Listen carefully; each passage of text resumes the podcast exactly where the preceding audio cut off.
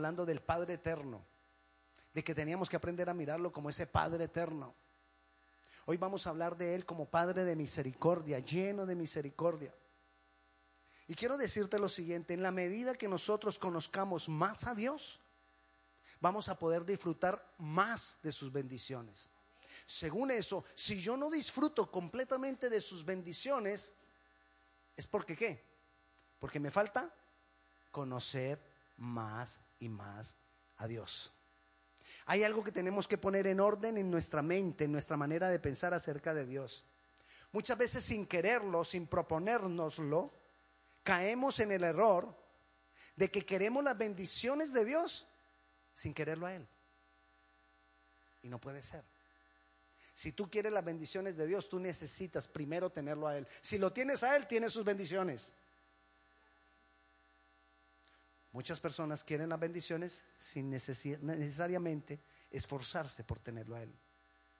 El orden entonces es así. Si quiero ganar las bendiciones de Dios, necesito primero ganarlo a Él. Si quiero tener las bendiciones de Dios, necesito primero tenerlo a Él. Si quiero ver más bendiciones, entonces necesito más de Él en mí. Más de Dios en mí. Porque cuando yo tengo más de Dios en mí, las bendiciones van a venir por sí solas. El Señor prometió y dijo, estas bendiciones alcanzarán a los que en mí creen. Si las bendiciones me van a alcanzar a mí, yo no tengo que andar detrás de las bendiciones. Las bendiciones andan detrás de mí. Si yo tengo a Dios. Si yo me lleno de Dios. ¿Por qué? Porque donde está Dios, ahí están sus bendiciones. Donde Dios se manifiesta, ahí se manifiestan sus bendiciones. Tener las bendiciones de Dios es que Dios obre en mí conforme a su voluntad y no conforme a la mía. Porque a veces pensamos que tener las bendiciones de Dios es tener más y tener más. Qué bendecido está usted, hermano. Mire todo eso que tiene, no necesariamente. La bendición de Dios cuando nosotros la tenemos es que Él haga su voluntad y no la mía. La parábola del Hijo Pródigo una de las grandes enseñanzas del Señor Jesucristo, nos revela a un Dios de misericordia. Por eso te quiero hablar del Padre de misericordia. A un Dios y Padre que se compadece de sus hijos. Dios, nuestro Dios, no es el Dios que está mirando quién pecó para castigarlo. No es el Dios que te está exigiendo, tienes que ser santo. Pastor, pero la Biblia dice que tenemos que ser santos. Sí, pero dice, sed santos porque yo soy santo. Es consecuencia, no demanda. Consecuencia es que si yo tengo al santo dentro de mí, ¿qué se va a producir en mí? Santidad. Pero algunas veces nosotros queremos buscar la santidad sin tenerlo a Él. No, no se puede. Lo necesitamos a Él para tener la santidad. Entonces, Hablamos de un Padre misericordioso que se compadece de sus hijos, un Dios y Padre que siempre está esperando que nosotros tomemos la decisión de venir a Él para Él, aun cuando no hemos llegado, salir corriendo y recibirnos, salir corriendo a nosotros, abrazarnos para después bendecirnos. Dios quiere primero abrazarnos para después bendecirnos. Y entonces quiero invitarle a que, leamos la parábola del Hijo Pródigo. Lucas capítulo 15, versículo 11. Y entonces vamos a ir entendiendo y profundizando un poquito más acerca de esta parábola. Dice el versículo 11, también dijo, esta es una enseñanza directamente de la boca de Jesús. También dijo Jesús, un hombre tenía dos hijos. El menor de ellos dijo a su padre, Padre, dame la parte de los bienes que me corresponde. Y le repartió los bienes. No muchos días después, juntándolo todo, el hijo menor se fue lejos a una provincia apartada y allí desperdició sus bienes viviendo perdidamente. Y cuando todo lo hubo malgastado, vino una gran hambre en aquella provincia y comenzó a faltarle. Y fue y se arrimó a uno de los ciudadanos de, la tierra, de, aquella tierra, el cual le envió a su hacienda para que apacentase, apacentase cerdos. Y deseaba llenar su vientre de las algarrobas que comían los cerdos, pero nadie le daba. Y volviendo en sí, dígale al que está a su lado, volviendo en sí. Y volviendo en sí dijo, ¿cuántos jornaleros en casa de mi padre tienen abundancia de pan y yo aquí perezco de hambre? Me levantaré e iré a mi padre y le diré, Padre, he pecado contra el cielo y contra ti. Ya no soy digno de ser llamado tu hijo. Hazme como a uno de tus jornaleros. Y levantándose vino a, a su padre y cuando aún estaba lejos, lo vio su padre y fue movido a misericordia y corrió y se echó sobre su cuello y le besó. Y el hijo le dijo, Padre, he pecado contra el cielo y contra ti y ya no soy digno de ser llamado tu hijo. Pero el padre dijo a sus siervos, sacad el mejor vestido y vestidle, y poned un anillo en su mano y calzado en sus pies, y traed el becerro gordo y matadlo, y comamos y hagamos fiesta. Porque este mi hijo muerto era y ha revivido. Se había perdido y es hallado. Y comenzaron a regocijarse. Y su hijo mayor estaba en el campo. Cuando vino y llegó cerca de la casa, oyó la música y las danzas. Y llamando a uno de los criados le preguntó, ¿qué era aquello? Él le dijo, tu hermano ha venido y tu padre ha hecho matar el becerro gordo por haberle recibido bueno y sano. Entonces se enojó y no quería entrar. Salió por tanto su padre y le rogaba que entrase. Mas él respondiendo dijo al padre, he aquí tantos años te sirvo, no, habiéndote, no desobedecido jamás, y nunca me has dado ni un cabrito para gozarme con mis amigos. Pero cuando vino este tu hijo que ha consumido tus bienes con rameras, has hecho matar para él el becerro gordo. Él entonces le dijo, hijo, tú siempre estás conmigo y todas mis cosas son tuyas. Mas era necesario hacer fiesta y regocijarnos, porque este tu hermano era muerto y ha revivido, se había perdido y es hallado. Le decía que nuestro Padre es un Padre de misericordia. Él está esperando siempre que nosotros tomemos la decisión de venir a Él. Para que aún antes de que lleguemos, correr a nosotros, abrazarnos, tener comunión con nosotros y después bendecirnos. Mire el proceso que ocurrió ahí cuando el hijo pródigo volvió. El padre no fue, lo, primero que hizo no fue decirle, ay, mira, aquí te tengo ropa, te tengo esto. No. El padre primero corrió, lo abrazó, lo besó y después fue que dijo, ahora sí den en las bendiciones. Necesitamos tener primero a Dios, tener primero al Padre para que después se manifiesten las bendiciones. Aquí encontramos tres personas, el Padre, el Hijo menor y el Hijo mayor. Y vamos a hablar de estas tres personas.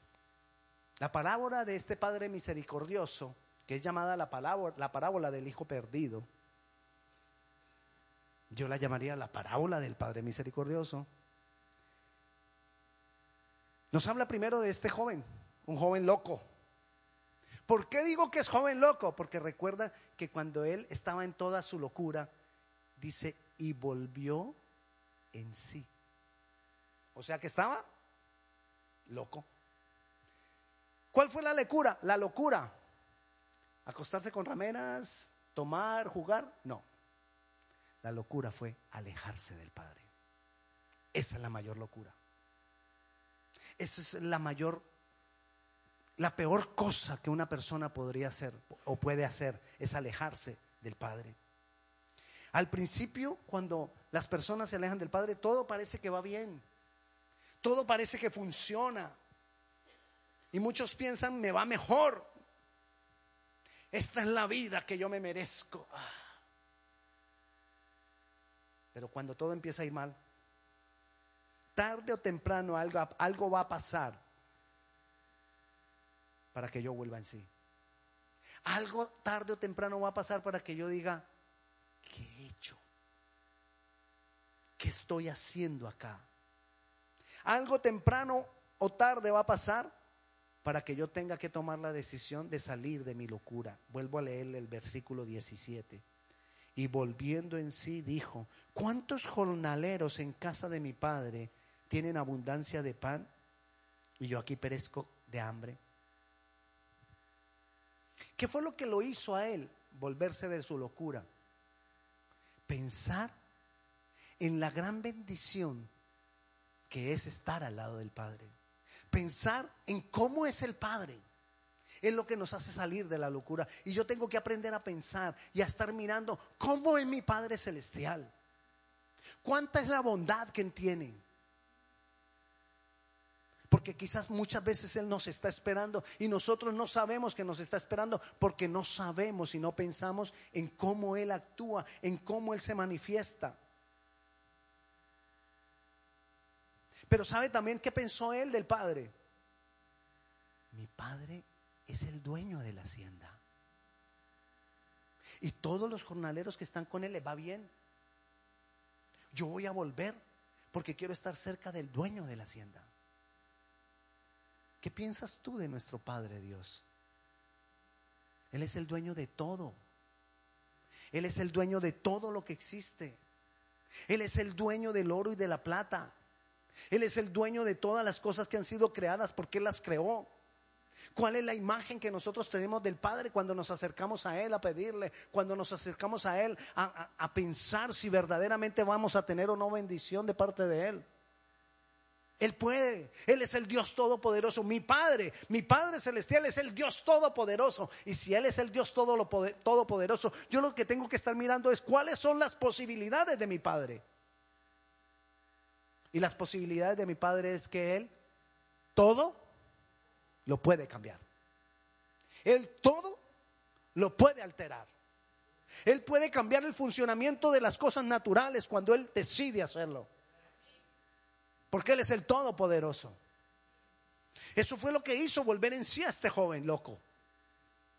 Que se puso a pensar y dijo, ¿yo qué hago aquí? Comiendo comida de cerdo porque no tengo ni para un plato de comida. ¿Qué hago aquí? Si mi padre es el dueño de la hacienda. Yo puedo ir a donde mi padre y aun si yo fuera el más pequeño de los siervos en su casa, estaría mejor. Así tenemos que pensar nosotros de nuestro Padre Celestial. Mi Padre me puede ayudar. Mi Padre puede hacerlo. Mi Padre es bueno y tiene poder para cambiarlo todo. Y si es bueno con los jornaleros, será bueno conmigo. Mi Padre calmará la tempestad. Y si mi Padre no calma la tempestad, me calma a mí. Porque a veces Dios obra así. Nosotros esperamos que Él calme la tempestad siempre, pero hay veces que no calma la tempestad, pero me calma a mí. Dios hará una de dos cosas, o calma la tempestad o te calma a ti. Pero Dios es Padre bueno, Dios es Padre de misericordia. Obviamente nosotros esperamos que es que Él calme, que que calme la tempestad. Y cuando no calma la tempestad, ¿Pero por qué? Yo quería que lo hiciera y yo oré y yo pedí y yo ayuné y no ha pasado y cuánto tiene que pasar y que Pero si tú te metes con el Padre, aún esa actitud, el Padre la empieza a cambiar. Y tú poco a poco empiezas a entender que no, que no es así.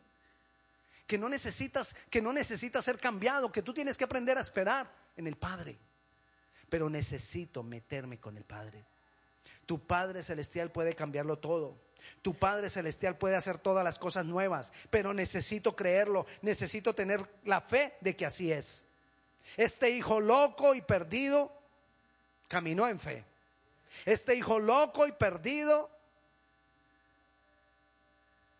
tuvo fe hasta que llegó al Padre. Hay detalles que no cuenta Jesús en la parábola.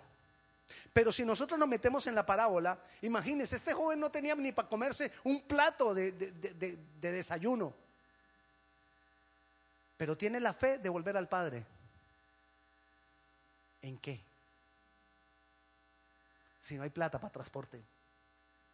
Pero mientras caminaba, sin nada, seguía con la fe, voy donde mi Padre. ¿Quién sabe cuánto? No dice la parábola, cuánto le tardó a él llegar hasta el del Padre nuevamente. Pero él fue. Todo el tiempo que le hubiera tardado, él siguió con la fe y no desistió. Mi Padre es mi ayuda. Mi Padre es mi ayudador. Mi Padre me va a sacar del problema. Y necesitamos tener esa clase de fe. ¿Cuánto le costó al regresar? No lo sabemos, pero él seguía en medio de su, de, su necesidad, seguía sin dinero, seguía sin medios, pero seguía caminando en fe hacia el Padre. porque él sabía que en el Padre estaba la respuesta. Él sabía que en el Padre estaba la solución. Eso es fe. Eso es fe. No lo veo todavía, pero sigo hacia Él. No sé cómo me va a responder, pero sigo hacia Él porque Él es Padre bueno. No sé si mi Padre estará enojado, pero sigo hacia Él porque yo lo conozco y sé que Él es bueno. Esa era la convicción que tuvo ese joven cuando volvió en sí y era joven loco. Eso es fe. Aunque no lo veo todavía, pero sigo hacia Él, en pos de Él, porque sé que al final Él me saciará. Porque sé que al final estaré con Él. Pero es necesario, además de la fe, el arrepentimiento. Era necesario que este joven se arrepintiera. ¿Se arrepintiera de qué? No solamente de los pecados que había cometido allá. Se arrepintiera de haberse alejado de Dios. De haberse alejado del Padre. El principal arrepentimiento que nosotros necesitamos es reconocer que a veces me alejo de Dios. Debemos arrepentirnos de no tener la suficiente fe. Quizás no estamos en el mundo, quizás no estamos perdidos en pecado, como este hijo, hijo loco, pero sí muchas veces no estamos lo suficientemente cerca del Padre o en comunión con el Padre. Y de eso nos debemos arrepentir. Él nos está esperando. Y debemos entonces tomar la decisión de venir a Él. ¿Qué nos muestra esta parábola?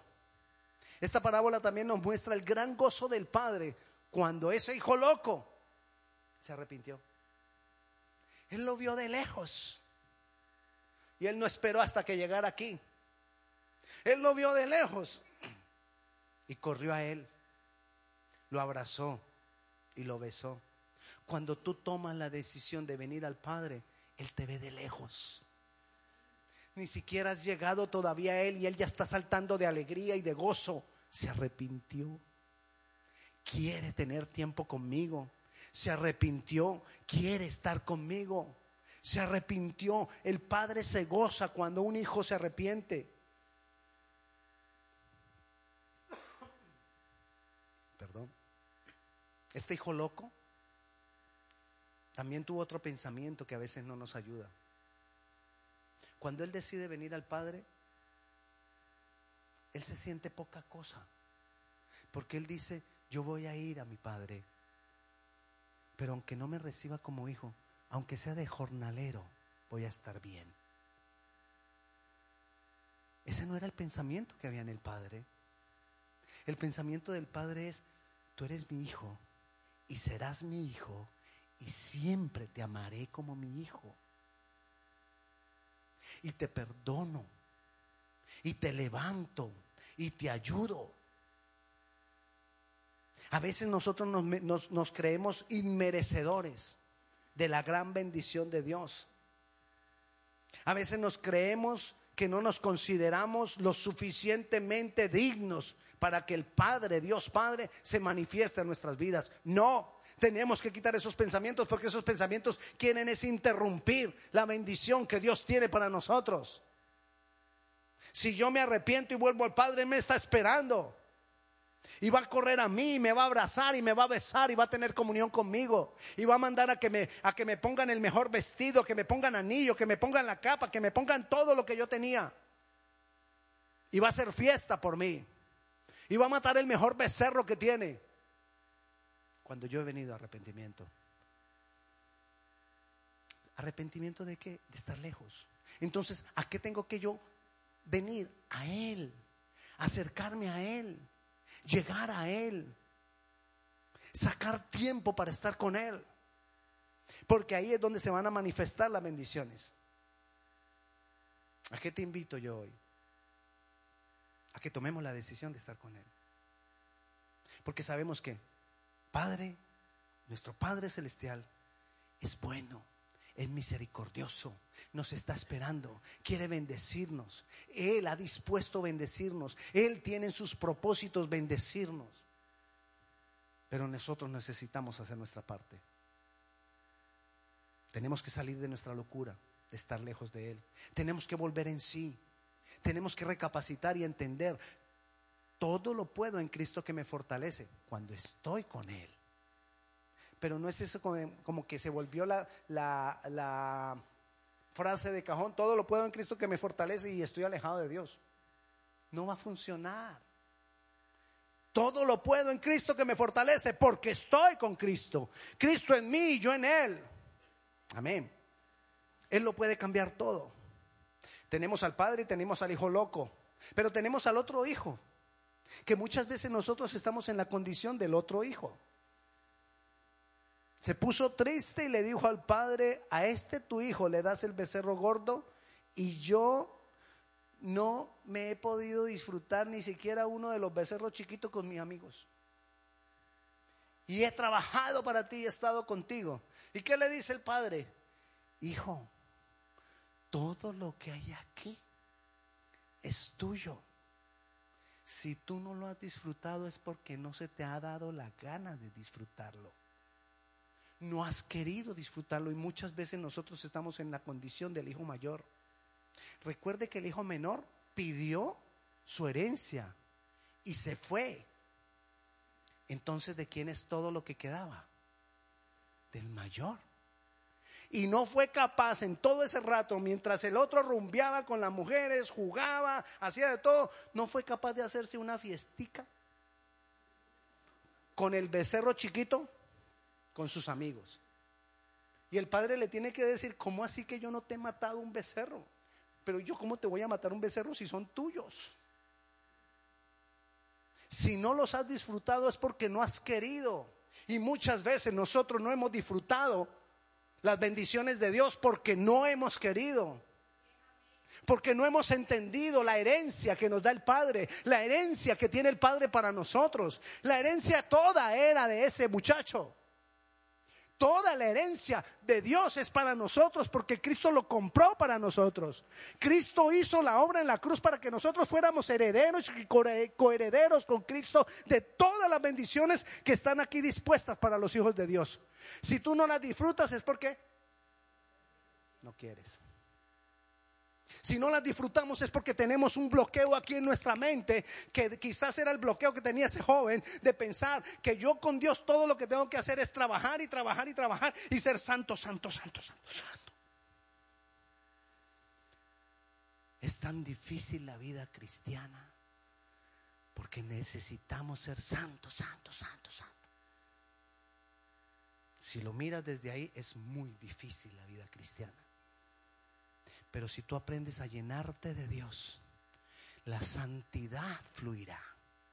Si tú aprendes a llenarte de Dios, vas a entender la dimensión de la herencia que tienes en Dios Padre y vas a disfrutar el becerro gordo, el chiquito, el grande, el pequeño. Vas a disfrutar todo porque toda la herencia es tuya. Toda la herencia es mía. Tenemos que quitarnos la manera de pensar del hijo mayor. Tenemos que quitar la manera loca de pensar del hijo menor. Y tenemos que aprender a mirar al Padre tal cual como Él es. Padre de misericordia, Padre bueno, Padre Dios todopoderoso, Padre que puede cambiarlo todo. Y Padre que envió a su Hijo para hacernos a nosotros herederos y coherederos de todas las bendiciones de Dios. Tenemos que vivir en eso. Y si tú no lo vives, porque no quieres o porque sencillamente no estamos conociendo a Dios en la dimensión que tenemos que conocer a Dios. Y si no conocemos a Dios en la dimensión que tenemos que conocer a Dios, quizás es porque no estamos mirando a Dios en su palabra. Pastor, entonces no tenemos que ser santos. Te tiro el micrófono. Porque me toca volver a empezar. Sí tenemos que ser santos pero vamos a ser santo porque Él fluye santidad en mí cuando me lleno de Él. Yo no voy a ser santo en mis fuerzas, no puedo. No hay cómo. No hay ninguna manera. Somos santos porque Él está en nosotros y Él es, Él es santo. Sé santos porque yo soy santo, dijo. Y si yo estoy contigo y yo estoy en ti, en ti fluirá mi santidad. Disfruta de todas las bendiciones porque yo soy Padre eterno, porque yo soy Padre de misericordia, porque yo soy Padre bueno. Disfruta de todas mis bendiciones. Y si estás en medio de la tempestad, ven a mí. Yo calmo la tempestad. O te calmo a ti. Eso lo hace el Señor. Necesitamos aprenderlo a mirar a Él. Dios bueno, Dios eterno, Dios todopoderoso, Padre de misericordia. Toma la decisión de volver a Él. Y yo quiero invitarte en esta tarde a que tomemos esa decisión y se lo digamos a Él. Que le digamos, Señor, yo tomo la decisión de volver a ti. Pongámonos de pie, vamos a orar y vamos a decirle, Señor, yo tomo la decisión de volver a ti. Yo tomo la